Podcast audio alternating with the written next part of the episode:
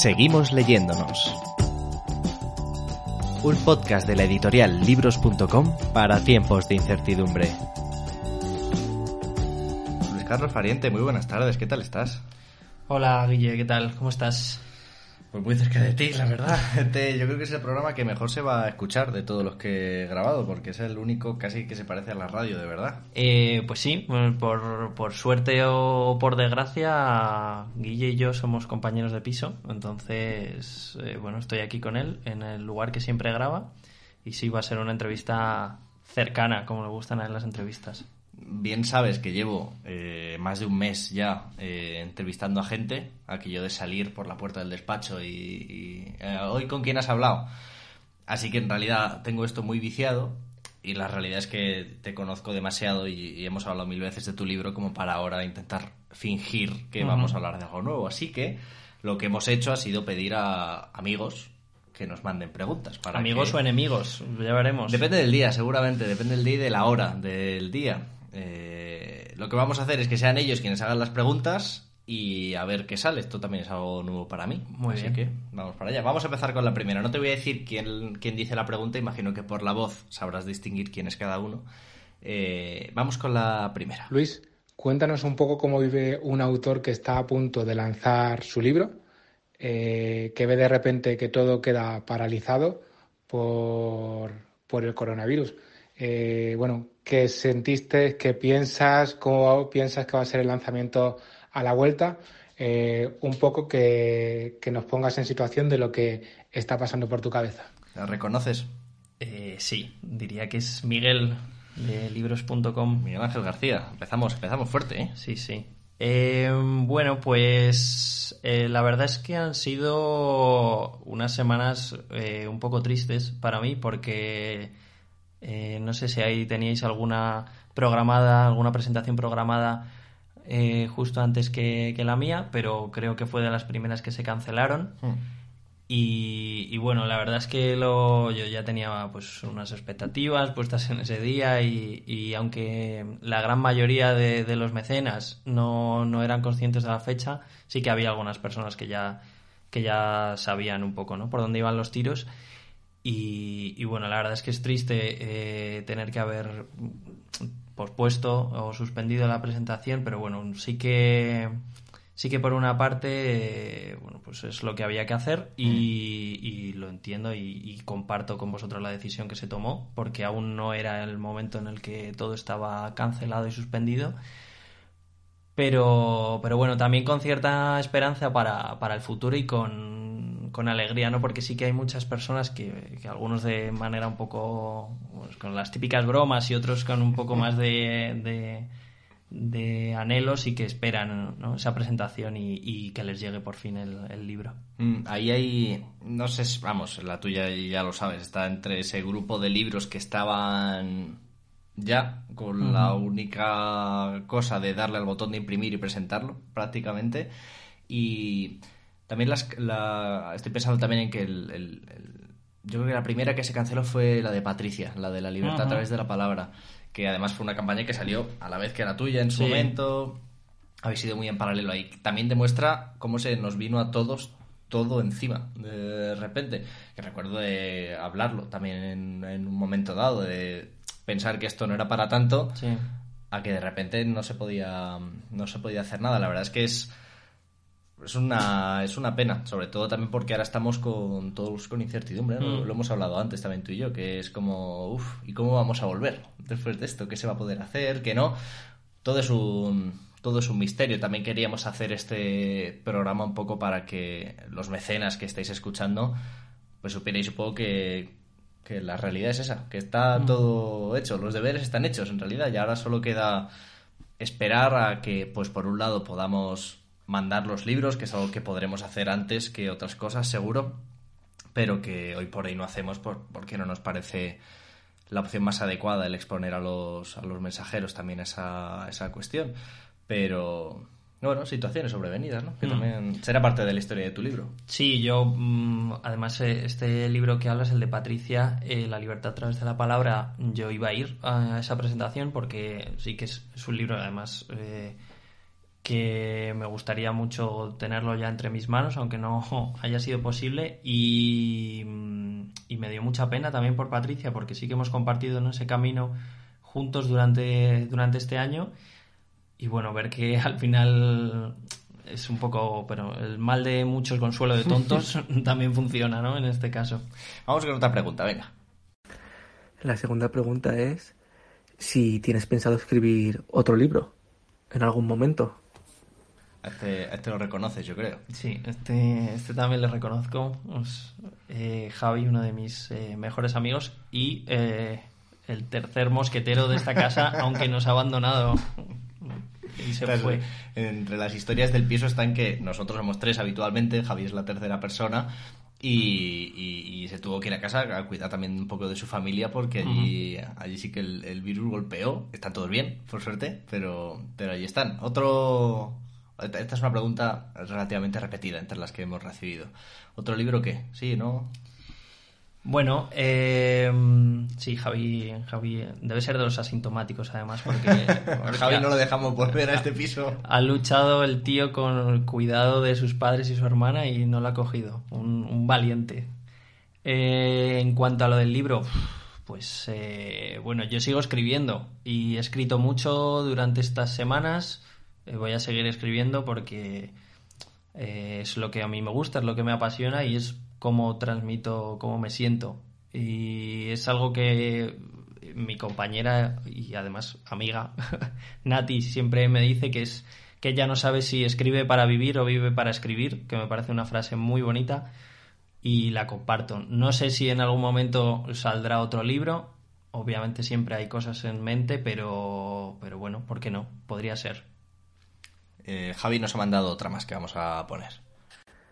Otra pregunta más personal sería que cómo es vivir con tu comunicador, entrevistador, Guillermo. ¿Qué tal la convivencia? ¿Qué tal este, esta etapa de vivir solo? ¿Cómo lo estás llevando? Pues eh, bueno, Javi ha, visto nuestra convivencia porque, porque la comparte, ¿no? Pero mm, es verdad que es distinto, ¿no? La convivencia cuando, cuando al final estás realmente encerrado, eh, al menos el 99% de tu tiempo. Nos hemos repartido las tareas, Guille cocina de maravilla y es un poco el que hace más esta función. Yo hago lo que puedo con lo que sé y bueno, yo me estoy encargando de otro tipo de labores, véase bajar la basura, mm, véase colocar y intentar ordenar la casa. Pero bueno, creo que la estamos llevando muy bien, la, convivencia. Eh, diría que esos espacios que todo el mundo necesita de privacidad ¿no? y, de, y de tener ese momento para ti mismo, los estamos respetando muy bien Luego tenemos, por supuesto, nuestros momentos de, estar juntos. Estamos terminando series a, una velocidad asombrosa, pero está siendo, está siendo muy buena la convivencia. El otro día lo pensé, en el momento en el que se fue Javi, si Guille hubiera tenido que ir y, yo por alguna razón no hubiera podido marcharme también. Creo que, creo que pasar el confinamiento en soledad es, es algo difícil y, que no habría llevado tan bien como, lo estoy llevando ahora mm. mismo. Al final la compañía yo creo que es algo que se da por hecho y, a, veces no, no, hay que hacerlo porque ni siquiera hace falta hacer algo extraordinario por el, por el otro, ¿no? Pero el estar, el compartir cosas, eh, más allá de las cosas, pues, eh, uno cocina, el otro coloca más, o yo que no hago deporte en mi vida, pues nos ponemos ahí los vídeos de dar puñetazos al aire.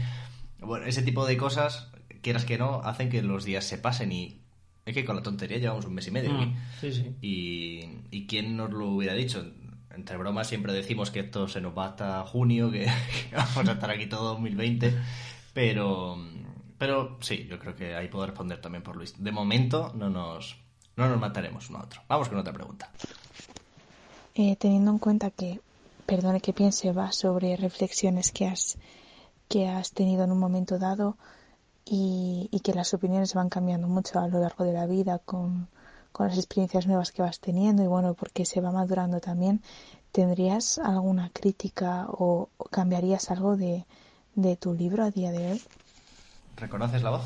Sí, es, eh, es, Elisa, nuestra querida Elisa que está ahí en Lavapiés también poco alejada de su familia porque ella es asturiana, pero muy bien cuidada también por nuestro amigo Marcos.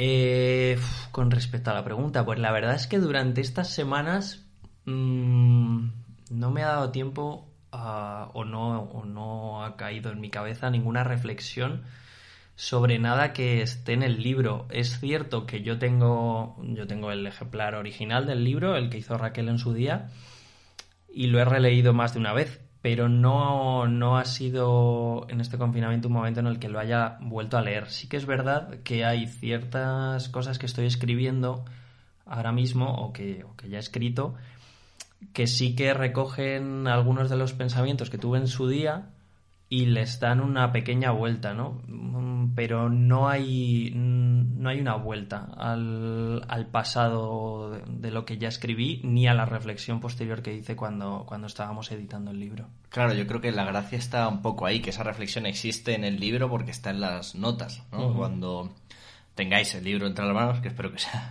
lo antes posible, eh, existe una reflexión acerca del artículo desde, desde tus ojos de hoy, que yo creo que también le da un sentido un poco diferente porque en realidad hay un poco de todo ahí. Hay cambios de opinión, hay decir yo tenía razón aquí, hay, hay cosas que pues desde las cosas que suenan lo más premonitorio del mundo a cosas que luego al final pues se quedaron en nada o se quedaron por el camino, cosas que no han cambiado tanto, cosas que han cambiado mucho. Yo creo que es interesante también esa lectura de nuevo. Sí, y además en el bueno, en la parte, creo que es en el epílogo del libro hablo de de cómo la opinión que doy a posteriori de esos artículos es la opinión de Luis que lo volvió a leer eh, cuando estaba haciendo esos cambios. Igual lo vuelvo a leer ahora hmm. y a mí que se me tacha siempre del cabezón por excelencia, igual vuelvo a cambiar sobre mis propias eh, opiniones.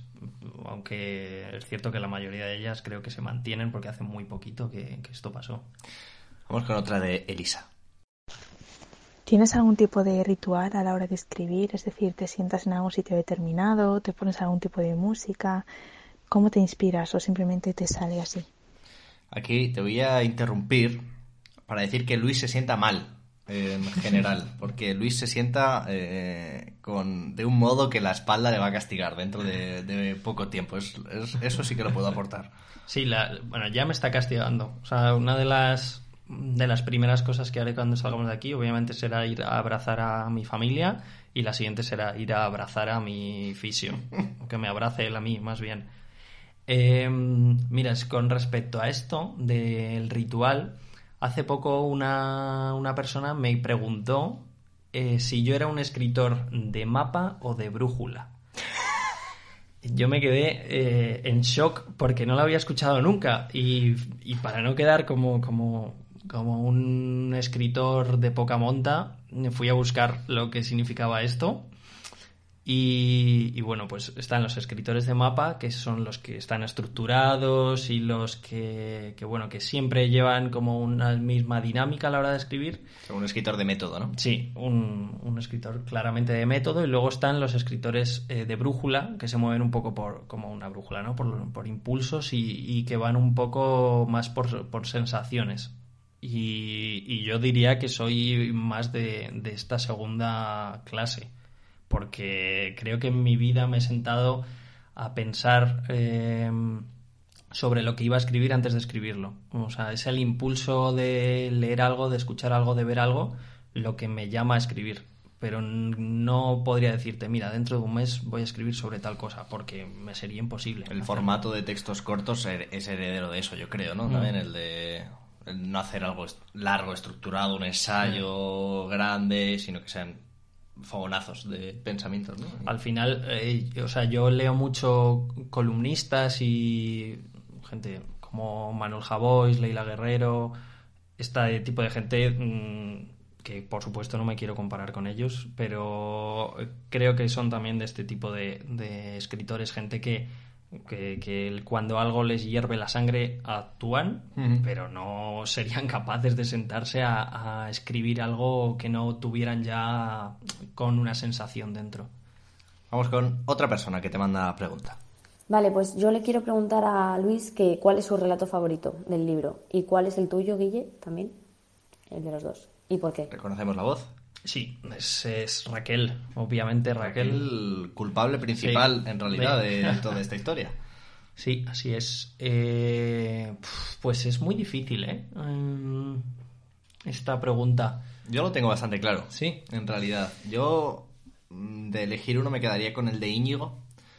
Eh, porque me parece de esos que hay, que hay, hay varios salpicados por el, por el libro, pero mantiene vigencia aunque sea con otras caras. El, el- el libro habla de, bueno, de esos enfrentamientos internos en. Podemos, ¿no? Y de y de, del viejo y el nuevo Podemos y, y es algo que, en- que en política son ciclos que se repiten y, y a lo mejor ahora si escribieras algo al respecto las cosas han cambiado un poco se han tornado un poco diferente y, y- y mola por eso porque con actores cambiados el, el- el relato sigue siendo válido porque el razonamiento es, es válido y es lo que lo hace potente yo creo yo, me quedaría con esa también por por la implicación emocional también que nos supone, ¿no? Todo ese ambiente político que hemos Ajá. vivido juntos. Sí, eh, yo tengo dos eh, que no sabría muy bien cuál de los dos elegir y me pasa mucho esto de que hay como yo tengo muy claros dos, dos tipos de relatos diferenciados de los que hay, que son los muy personales y los que tratan temas más, más comunes, ¿no?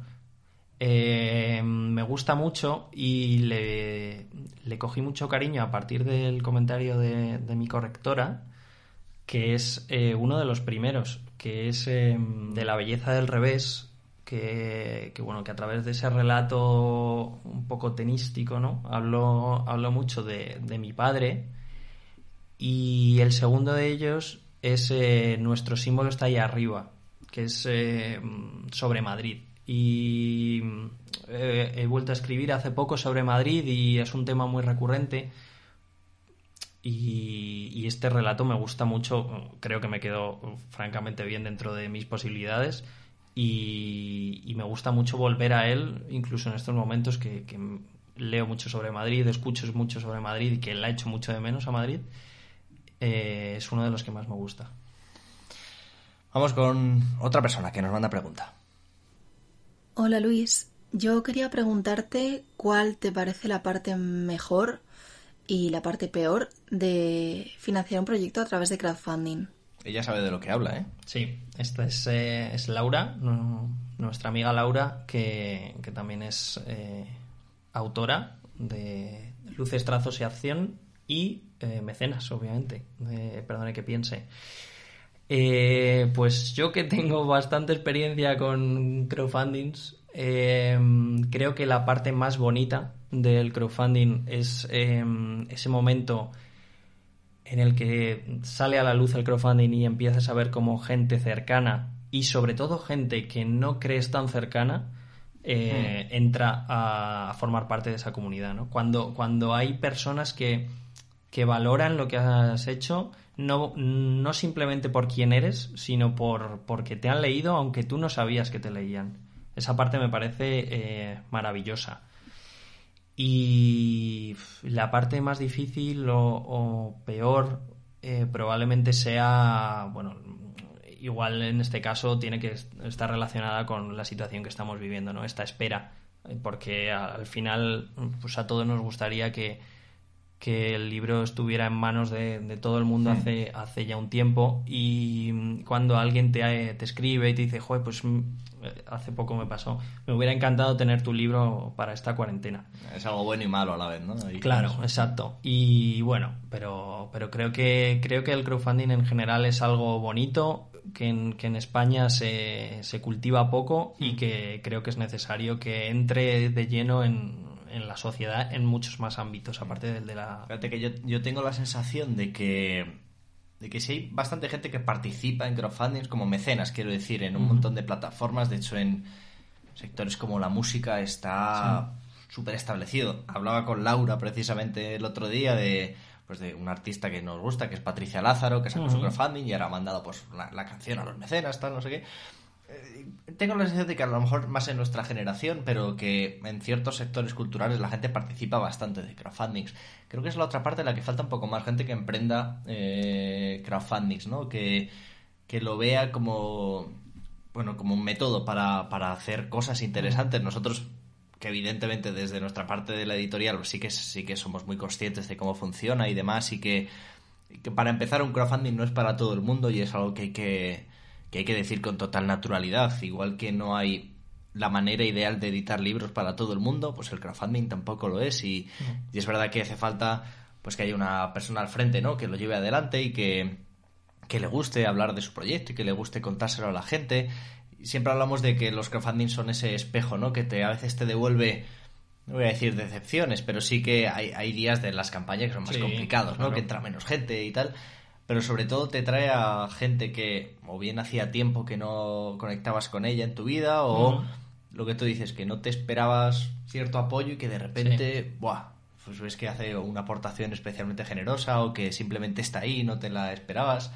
Es, es bonito eso, porque las campañas te permiten conectar. También creo que la parte de la espera es algo contra lo que eh, nosotros eh, no luchamos, pero sí que gestionamos mucho porque es verdad que parte de la labor que queremos hacer es enseñar cómo se hacen los libros. Ajá. Eso requiere también enseñar que los libros requieren tiempo y, es, y es, pues es una cosa más que hacer, ¿no? Y es verdad que en nuestro caso es, es particular porque pues parte de la gente que nos está escuchando se dedica a meterse con nosotros por lo que tarda el libro en, en salir, que está bien, que eso es sano, pero, pero también creo que ayuda a poner en valor precisamente eso, que cuando cualquiera de nosotros coja un libro de una librería, Sí.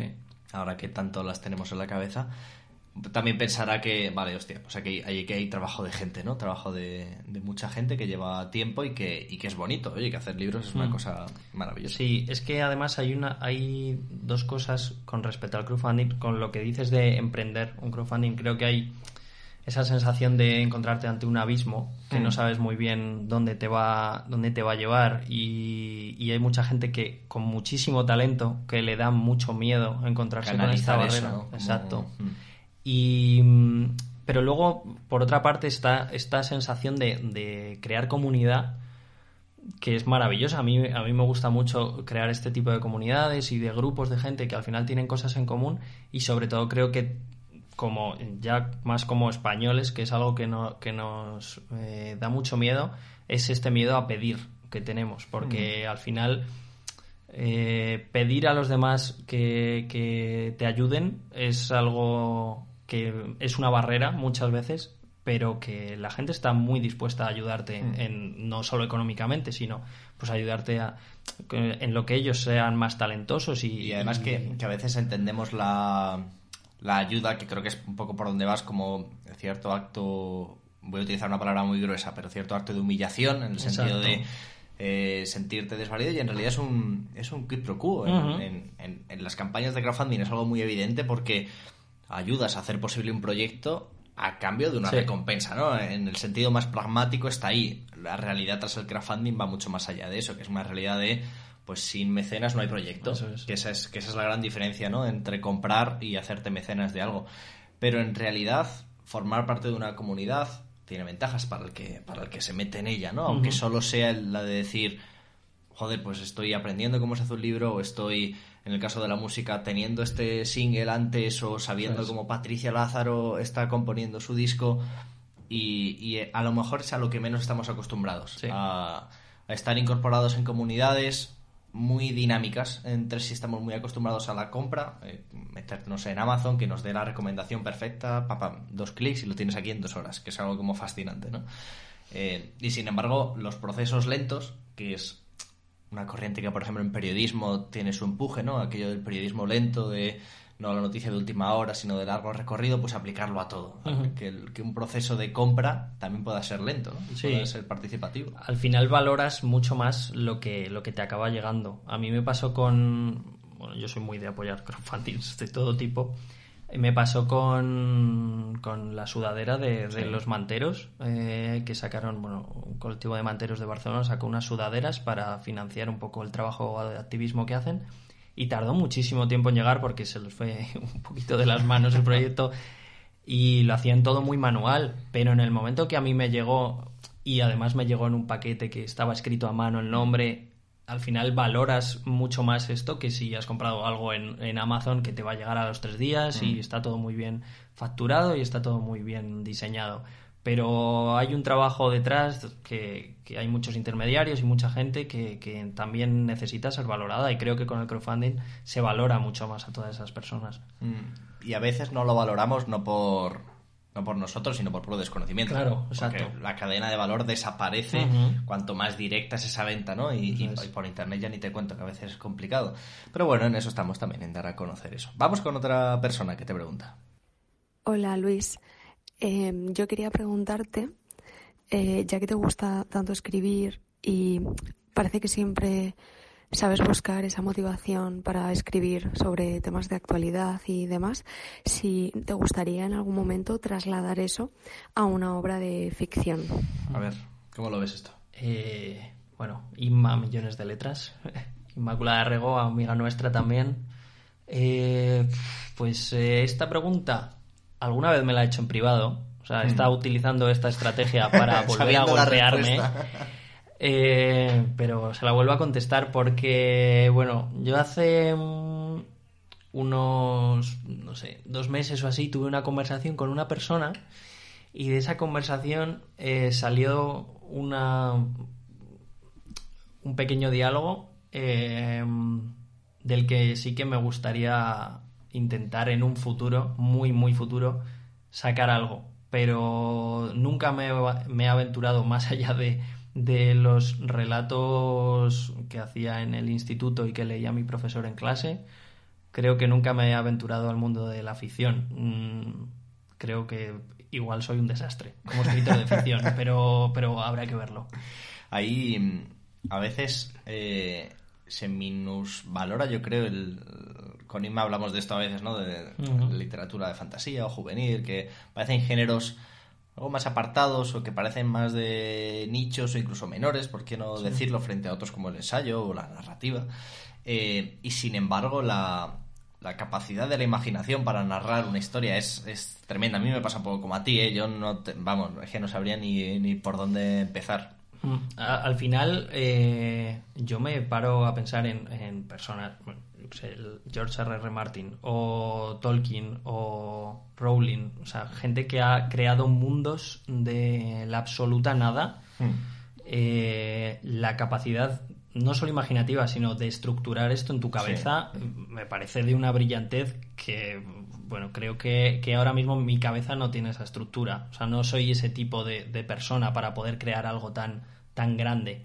Igual un relato de ficción cortito mm. sale apañado, pero no sé yo si en, en, este momento, sin duda no. Pero no estamos ahora para no, está, no estamos ahora para, para, esto, pero no lo sé. Igual sí que hay, sí que tengo una frase que me dijo una persona que a partir de ahí sí que sí que me gustaría un día eh, empezar a escribir. Bueno, quién sabe. Vamos con otra de Inma. Una pregunta que me gustaría hacer es cuáles son esos autores de cabecera a los que te encanta leer y en los que encuentras muchísima inspiración, ya no solo para tus textos, sino un poco para el día a día. Qué complicada está. Eh, porque a mí me gusta leer mucho y, y, sí que tengo autores que me gustan sobre otros, pero tampoco soy estos fetichistas que a lo mejor se ha leído todos, los, toda la colección de libros de, de un autor. Pero bueno, mmm, por, por, figura, eh, Manuel Javois para mí es, es eh, un escritor como la copa de un pino. Encima comparte el defecto contigo de ser madridista. De ser madridista y, y, de este de este este toquecito nostálgico chungo que tiene. Madridismo rancio, sí, ¿no? Eso este es. de, de, creer sí. que se ganan Champions porque llevas el escudo eso pecho. Es. Sí, eh, Manuel Javois y yo compartimos ese, ese, tipo de cosas. No comparto su, su pelazo, pero ni su galleguismo, pero por lo demás eh, me gusta mucho. Eh, Leila Guerrero también me gusta mucho. Sus pausas, eh, que gramaticalmente son horrendas y quedan patadas.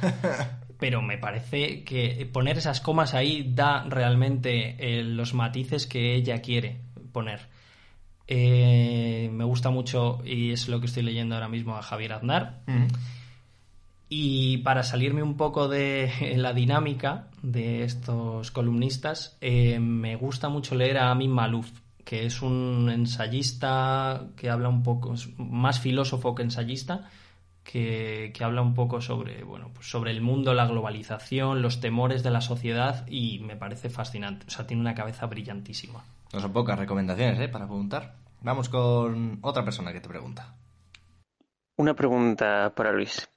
Eh, ¿Cuál ha sido la decisión más complicada que has tenido que tomar como autor durante la edición del libro?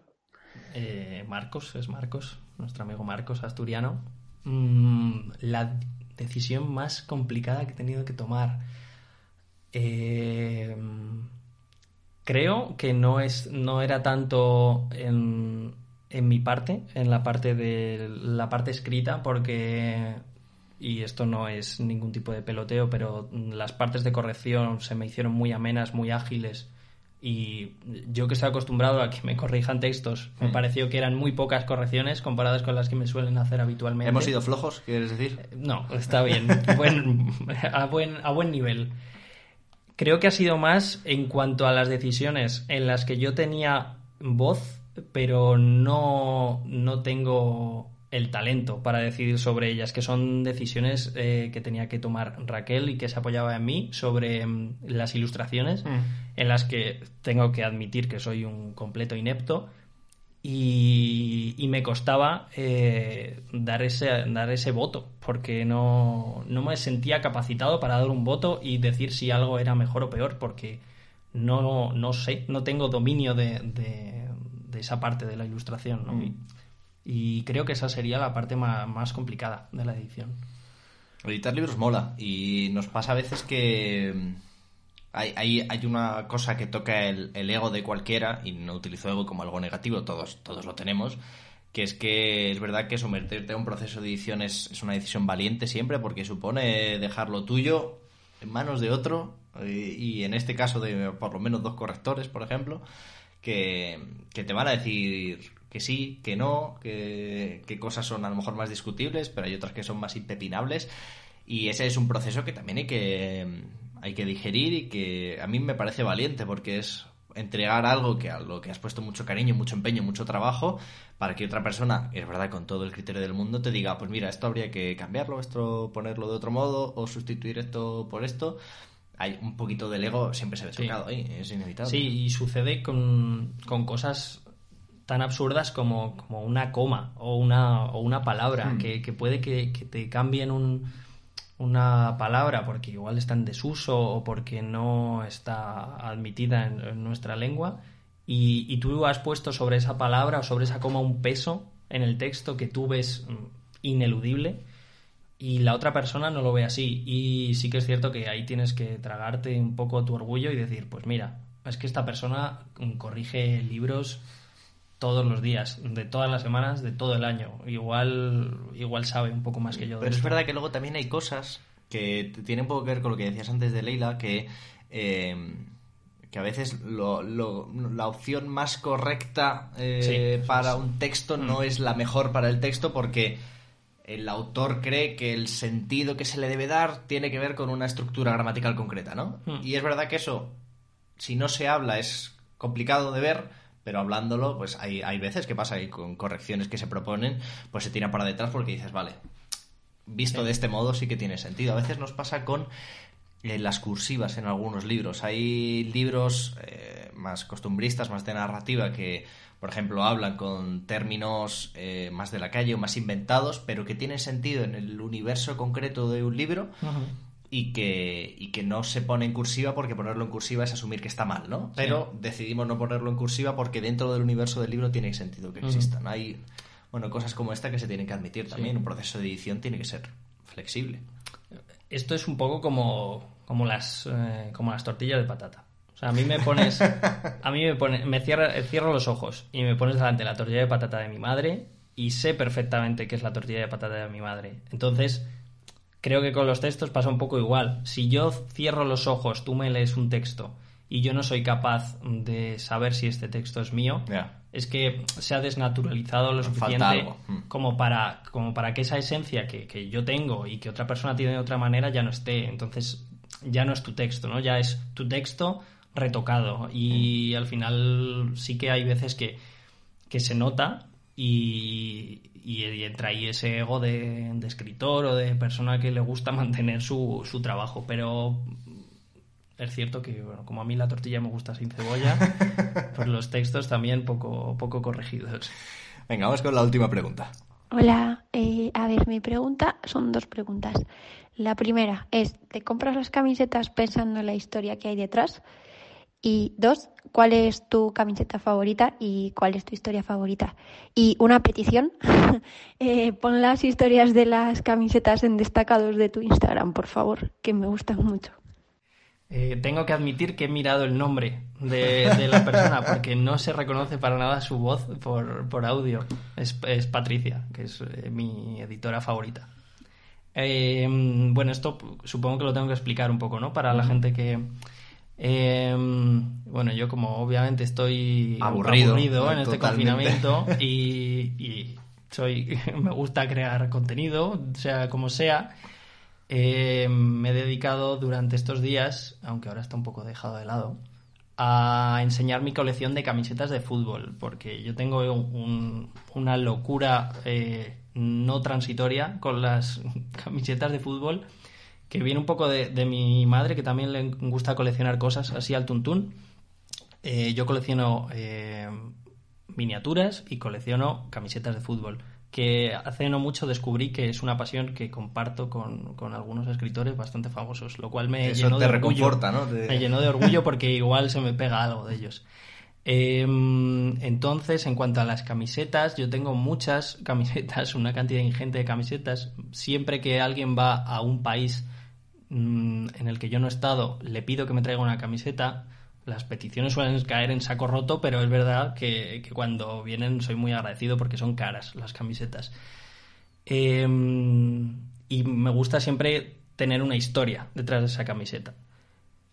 Y en cuanto a la camiseta, mi camiseta favorita, pues la verdad es que no sabría ahora mismo. Será una del Madrid, me imagino. Es que las del Madrid, al final, las tiene todo el mundo. Esta, o sea, hay es un lo punto... que tiene ser aficionado del, del, club con menos personalidad de la historia, me vas, a, me vas a permitir que te lo diga. El, el, segundo club más grande del mundo porque el primero es el antimadridismo. eh, es que las del Madrid no, tiene, son las que a mí me gustan son camisetas eh, más especiales, ¿no? Más, mm. más de este tono más, yo qué sé, más social, más obrero. Eh, podría decir la que enseñé la primera del, del, Clapton, este equipo inglés que sacó unas camisetas maravillosas de, de los brigadistas internacionales. Y tengo una camiseta del Trastevere, que es un equipo italiano del barrio de Trastevere en Roma, que cuando vi la tienda me quedé fascinado porque obviamente no sabía que existía esta, este club y, y, me la compré. Me la compré a pesar de su alto precio, que los romanos ya podrían cortarse un poquito con los precios, pero creo que fue esas dos son de mis dos camisetas favoritas, sin duda. Eh, ¿Tienes alguna del Barça en la colección? No. ¿Y del Atleti? Tampoco. ¿Entrarán? Eh, pues mira, del Atleti me lo podría llegar a plantear porque yo al Atleti, y es algo que les duele a, los, a mis amigos y amigas atléticos, les duele que yo les diga que si el Madrid no está en la competición, oye, que el Atleti, venga, para adelante. Como un con favor, ¿no? Venga. Que... Sí, porque son como ese hermano pequeño que siempre te intenta molestar. Bueno, yo soy mucho de hermanos pequeños porque lo soy, eh, pero el Barça no. El Barça no, no puede entrar nunca en mi colección. Bueno, nunca digas nunca. A lo mejor en un futuro te haces del Barça. No, bueno, a ver, hay, hay cosas en esta vida que es que te corrijan textos y otra es cambiarse de equipo. Y la segunda, así que. Yo no tengo problema, ¿eh? En cambiarme de equipo. Claro, por adelante con lo porque que sea. tu, tu, alma futbolera está corrompida desde, desde los inicios.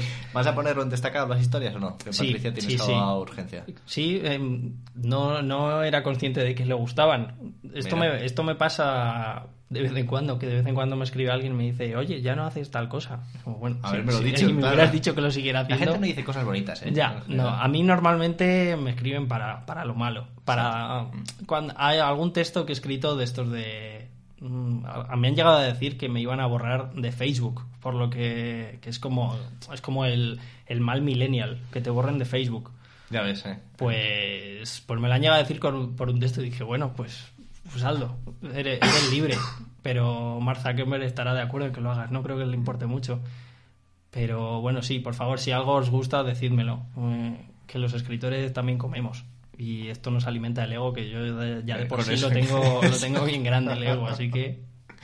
Oye, pues no está mal esto, ¿no? De que la gente te pregunte. No, No. he tenido que trabajar nada hoy para hacer este Ya. podcast, lo cual está bien. A ver, así, así yo también hago un podcast, ¿eh? Ya, ya me imagino. Es que en realidad es todo mentira. Nuestras vidas son en general una mentira. Bueno, a mí me habían dicho que con este micrófono se oía una voz, es que mi voz se oía como, como de, de galán de los años 20, Y pero no, no he así. quedado defraudado al escucharme. Sigo teniendo la misma voz de niño de 15 años.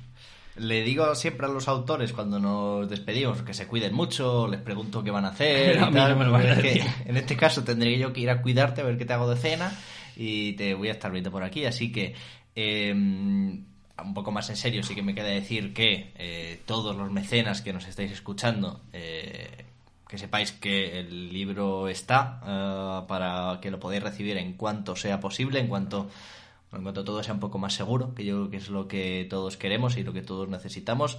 Eh, esperamos también que esta charla pues sirva un poco para, para suplir esa presentación que ya tenía que haber sido, Sí. que es un poco extraño eh, vivir todo eso, pero que encontraremos la manera de hacerla un poco más adelante y que pues habrá que desear que la gente se cuide mucho, ¿no? Y que esté todo el mundo bien y que para cualquier cosa pues que nos seguiremos leyendo por aquí y que vamos a estar aquí en las redes sociales, tú con tus camisetas, nosotros con nuestras historias. Mm. Yo no sé de qué hablaré ya en la presentación, porque esto ya... Ya, hemos hablado demasiado de tu libro ya, ¿eh? Esto se está haciendo un poco bola, pero sí, bola. eh, también que yo también quiero desear a todo el mundo que, que nos escuche que, que espero que estén todos y todas lo mejor posible, que, que lean mucho estos días, que falta nos hace a todos, según parece, y, y que ha sido un placer, como siempre. Pues muchas gracias, Luis. Eh, nos A ti. seguimos leyendo. Chao.